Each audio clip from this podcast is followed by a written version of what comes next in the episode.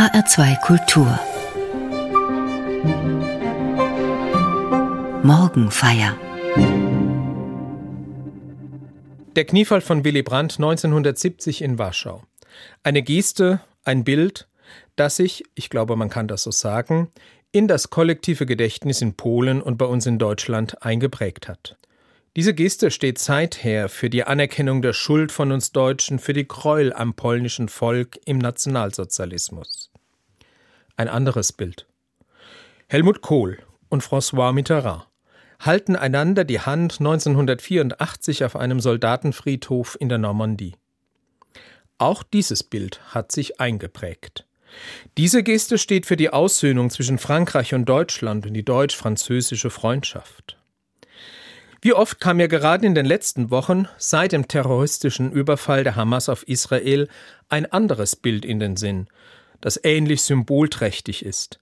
Der Handschlag im Jahr 2000 zwischen dem damaligen Anführer der PLO Yassir Arafat und dem israelischen Premierminister Ehud Barak in den USA auf Camp David. Präsident Clinton hatte diese Begegnung als Friedensinitiative für den Nahen Osten ermöglicht. Wie groß war damals die Hoffnung auf Aussöhnung und Frieden und wie ernüchternd die weitere geschichtliche Entwicklung mit immer neuen Krisen und Gewaltausbrüchen. Es gibt Gesten, die schreiben Geschichte. Solche Gesten bringen Hoffnungen und Botschaften derart auf den Punkt, wie es Worte nicht können. Sie sind so symbolträchtig, dass es eigentlich keiner Erklärung mehr bedarf. Sind die Wirkungen solcher Gesten nachhaltig? Zumindest halten solche fast schon ikonografischen Gesten die Erinnerung an einen Anspruch wach. Den Anspruch, zur eigenen Schuld zu stehen und um Versöhnung zu bitten, wie beim Kniefall von Willy Brandt. Den Anspruch eines festen Freundschaftsbundes, wie bei Kohl und Mitterrand. Den Anspruch auf Aussöhnung und gegenseitige Anerkennung des Existenzrechtes, wie bei Arafat und Barak. Solche ikonografischen Gesten wie im politischen Bereich gibt es auch in der Geschichte des Christentums. Die Fußwaschung Jesu zum Beispiel braucht keine wortreiche Erklärung, um ihren Anspruch auch für die Gegenwart deutlich zu machen.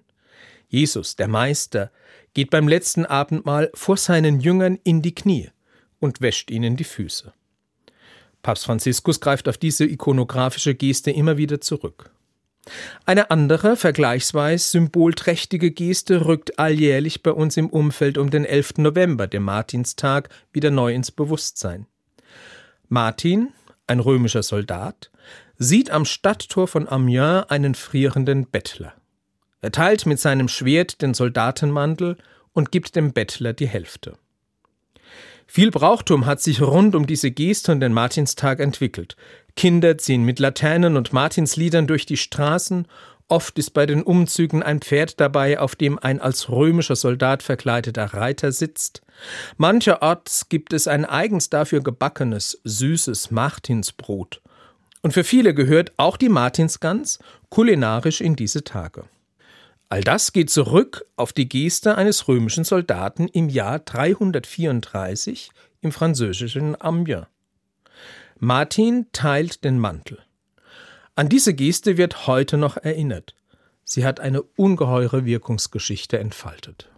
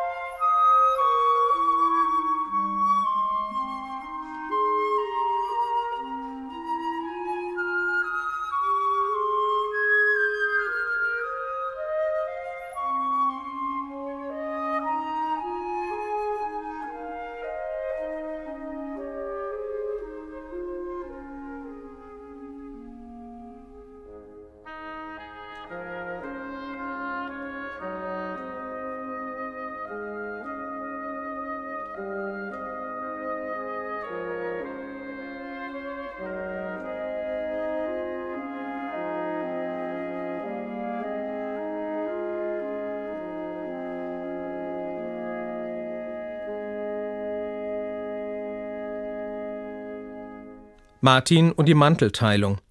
Eine Geste mit ungeheurer Wirkungsgeschichte. In unzähligen Variationen hat die Kunst diesen Augenblick konkreter Solidarität wiedergegeben. Die Charité von Amiens, wie man auch sagt.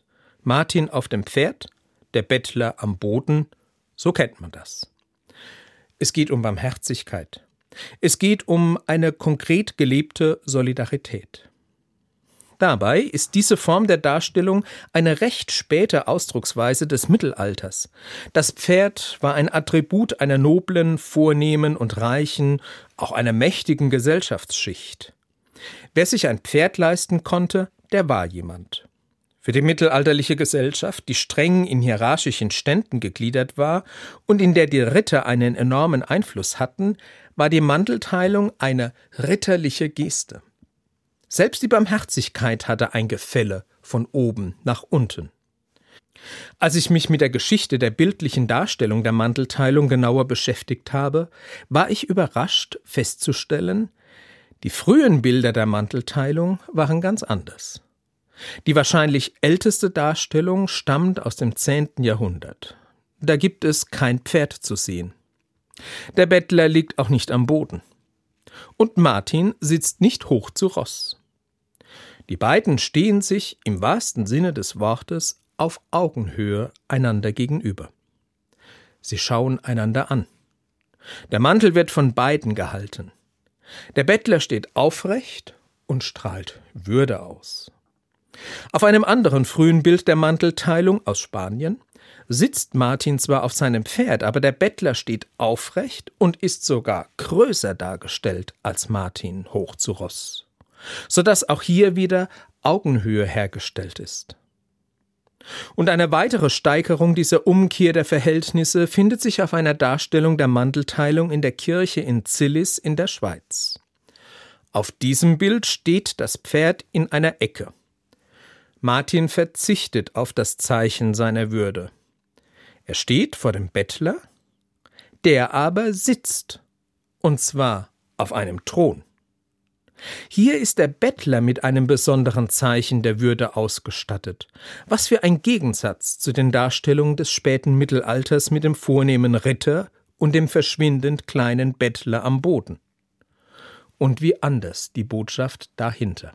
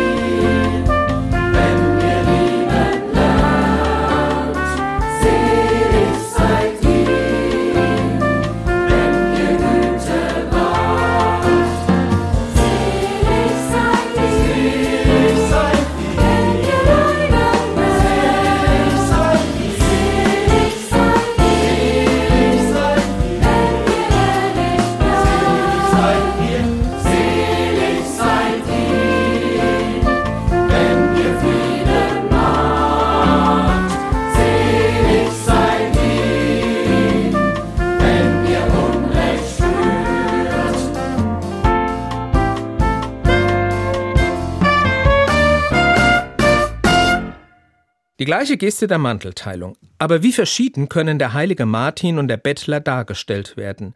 Mal ereignet sich diese Solidaritätsgeste von oben vom Pferd herab und mal auf Augenhöhe einander gegenüberstehend.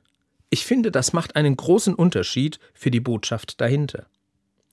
Es geht nicht zuerst um die mehr oder weniger noble Geste des Martin. Es geht zunächst einmal um den Menschen in Not. Es geht nicht um ein gnädiges Erbarmen aus einer besseren Position heraus, sondern es geht zuerst um die Frage, wie nehme ich den Menschen in Not wahr? Und hier kommt der Kern der christlichen Botschaft ins Spiel. Der Bettler ist nicht der arme Kerl, dessen man sich halt erbarmt. Der Dreh- und Angelpunkt der christlichen Botschaft Jesu heißt, alle Menschen haben als Geschöpfe Gottes eine unantastbare Würde von Gott, ihrem Schöpfer, her. Nicht wir gestehen einander mehr oder weniger Würde zu, die Würde hat jeder und jede aus sich. Und die biblische Botschaft spitzt dies noch zu, wenn Jesus in seiner Bergpredigt sagt, Selig die arm sind vor Gott. Da geht es nicht um eine falsche, ja vielleicht schon zynische Glorifizierung von Armut und Bedürftigkeit, sondern es geht um die pointierte Überzeugung, die den christlichen Glauben und das Handeln daraus prägt. Keine noch so elenden Umstände, keine noch so erbärmliche Situation nimmt dem Menschen seine Würde. Auch wenn durch äußere Not die Würde des Menschen verstellt zu sein scheint. Als Christ handle ich nicht solidarisch, weil ich so edel und gut und so ritterlich bin, sondern ich handle solidarisch aus dem Anspruch heraus, gerade und besonders den Bedürftigen um ihrer Würde wegen Ansehen zu geben. Im Bild gesprochen, runter vom Pferd, Augenhöhe herstellen, einander gegenüberstehen, einander begegnen. Eine der frühesten Biografien des heiligen Martin erzählt von dieser Begegnung zwischen Martin und dem Bettler, und da heißt es Einmal begegnete Martin am Stadttor von Amiens ein notdürftig bekleideter Armer. Der flehte die Vorübergehenden um Erbarmen an, aber alle gingen an dem Unglücklichen vorbei. Ausdrücklich heißt es, viele seien achtlos an diesem Bettler vorübergegangen. Martin war der Einzige, der stehen geblieben ist. In der Geste der Mandelteilung steckt auch diese Botschaft. Wo andere wegsehen, vorübergehen und übersehen. Dort braucht es Menschen, die hinsehen, stehen bleiben und den Bedürftigen ansehen. Martin ist sensibel genug, diese konkrete Lücke der Mitmenschlichkeit zu erkennen. Die Geste der Mandelteilung ist für mich daher auch Inspiration und Anspruch, sensibel und wachsam auf mein Umfeld zu schauen und mir selbst die Frage zu stellen, wo sind Menschen, die gerade meine Hilfe brauchen, die in körperlicher oder seelischer Not sind? Als Christ glaube ich, Gott ist barmherzig und menschenfreundlich. Und auch Jesus war das, der in der Bergpredigt gesagt hat, selig die arm sind vor Gott. Zum Christsein gehört für mich deswegen diese Achtsamkeit, und ich erlebe und schätze solch eine Sensibilität für die Nöte anderer auch bei Menschen, die anders glauben als ich. Die Lücken der Menschlichkeit wahrnehmen ist ein großes Zeichen von Menschlichkeit. Das ist nicht immer einfach, denn meine Erfahrung sagt mir, Not und Bedürftigkeit sind selten so offenkundig. Menschen verstecken sich oft mit ihrer Bedürftigkeit. Sie schämen sich, wollen anderen nicht zur Last fallen. Ich muss bereit sein, genauer hinzuschauen. Auf die Kollegin, die sich mehr und mehr zurückzieht. Auf die Zeit, die ich mir nehmen müsste für einen längst fälligen Besuch bei jemand, der auf mich wartet. Auf denjenigen, der sich durch mein Handeln verletzt fühlt. Ich habe aber das vielleicht noch gar nicht gemerkt. Es gibt oft solche Alltagssituationen, an denen ich achtlos vorübergehe, weil ich zu sehr mit mir selbst beschäftigt bin. Die Geste der Mantelteilung bleibt da ein Stachel im Fleisch meiner oft mangelnden Achtsamkeit.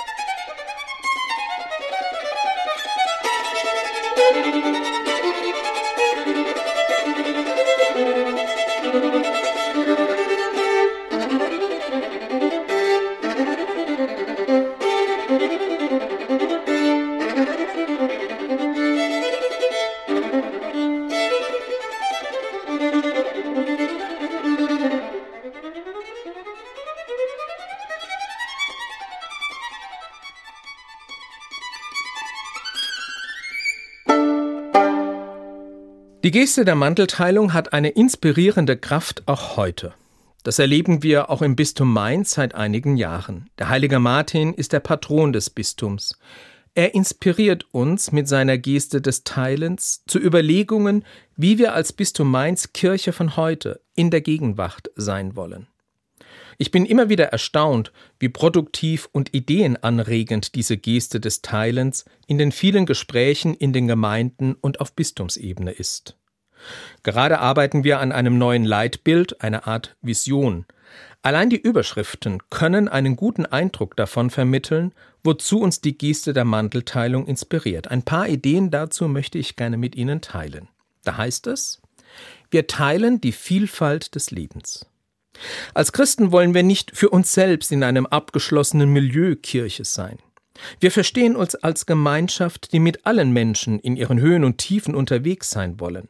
Wir wollen Menschen in schwierigen Lebenssituationen stärken. Uns leitet die Überzeugung, die Vielfalt des Lebens zu teilen, unsere vielfältige Gesellschaft und Kultur mitzugestalten. Und dabei wird uns klar, wie weit Anspruch und Wirklichkeit auseinanderklaffen. Die Geste der Mantelteilung ist für die Kirche schon ein ganz konkreter Stachel im Fleisch und provoziert die Frage, wie sehr sind wir bereit und fähig, Vielfalt nicht als Bedrohung unserer Identität zu sehen, sondern als Bereicherung und Geschenk, ganz konkret in unseren Gemeinden zu leben. Oder noch in einer anderen Hinsicht hat uns die Geste des Teilens inspiriert. Da heißt es nämlich, wir teilen Verantwortung. Die Frage nach der Macht in der Kirche ist allgegenwärtig und virulent. Das bisherige Machtgefüge in unserer Kirche ist für viele eine Zumutung und löst viel Frust aus. Die Menschen in den Gemeinden erwarten von uns mehr Partizipation und Teilhabe. Auch da ist die Geste des Teilens des heiligen Martin ein Stachel im Fleisch. In unserer Vision als Bistum Mainz wird daher der Anspruch formuliert, wir wollen auf allen Ebenen Macht teilen und möglichst viele Menschen an Entscheidungsprozessen beteiligen. Leitung wollen wir kooperativ ausüben und so zu einer neuen Kultur des Umgangs miteinander kommen. Ich weiß, die Skepsis ist groß, ob aus all dem Wollen und den Visionen auch Taten folgen. Für mich, der ich in der Leitung bin, ist die Geste des Teilens auch ein Anspruch. An ihm will ich mich messen lassen, wenn es um das Teilen von Verantwortung geht.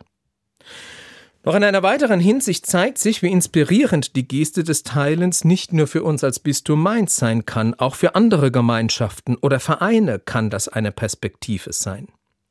Auch Ressourcen wollen und müssen wir miteinander teilen. Die finanziellen Ressourcen der Kirche werden immer weniger. Wie gehen wir mit unseren materiellen Ressourcen um? Wie teilen wir das, was wir noch haben, gerecht? Das ist schwierig und führt zu Konflikten, wenn es um Spar- oder Strukturprozesse in den Gemeinden und Einrichtungen des Bistums geht. Hier spüren viele den Stachel im Fleisch, der sich mit der Geste der Mantelteilung des heiligen Martin verbindet, besonders schmerzhaft aber nicht nur die finanziellen, sondern auch die wertvollen Ressourcen ehrenamtlichen Engagements gehen zurück. Deshalb geht es auch um menschliche Ressourcen. Wer kann wo mitarbeiten? Wie fördern und schätzen wir Menschen, die sich ehrenamtlich engagieren? Mehr noch als aufs Geld ist Kirche und jede Gemeinschaft auf Menschen angewiesen, die ihre Zeit, ihre Fähigkeiten einbringen und miteinander teilen. Wie wertvoll ist es, wenn Menschen das tun wenn sie sehen, wo sie gebraucht werden und anpacken und Aufgaben und Ehrenamt teilen. Rund 1700 Jahre sind es her, seit Martin am Stadttor von Amiens seinen Soldatenmantel mit einem Bettler geteilt hat. Es bleibt eine Geste mit einer starken Botschaft, die sich durch all die Generationen hindurch den Menschen in ihrer Erinnerung eingeprägt hat. Diese Geste des Teilens hat nichts an inspirierender Kraft verloren.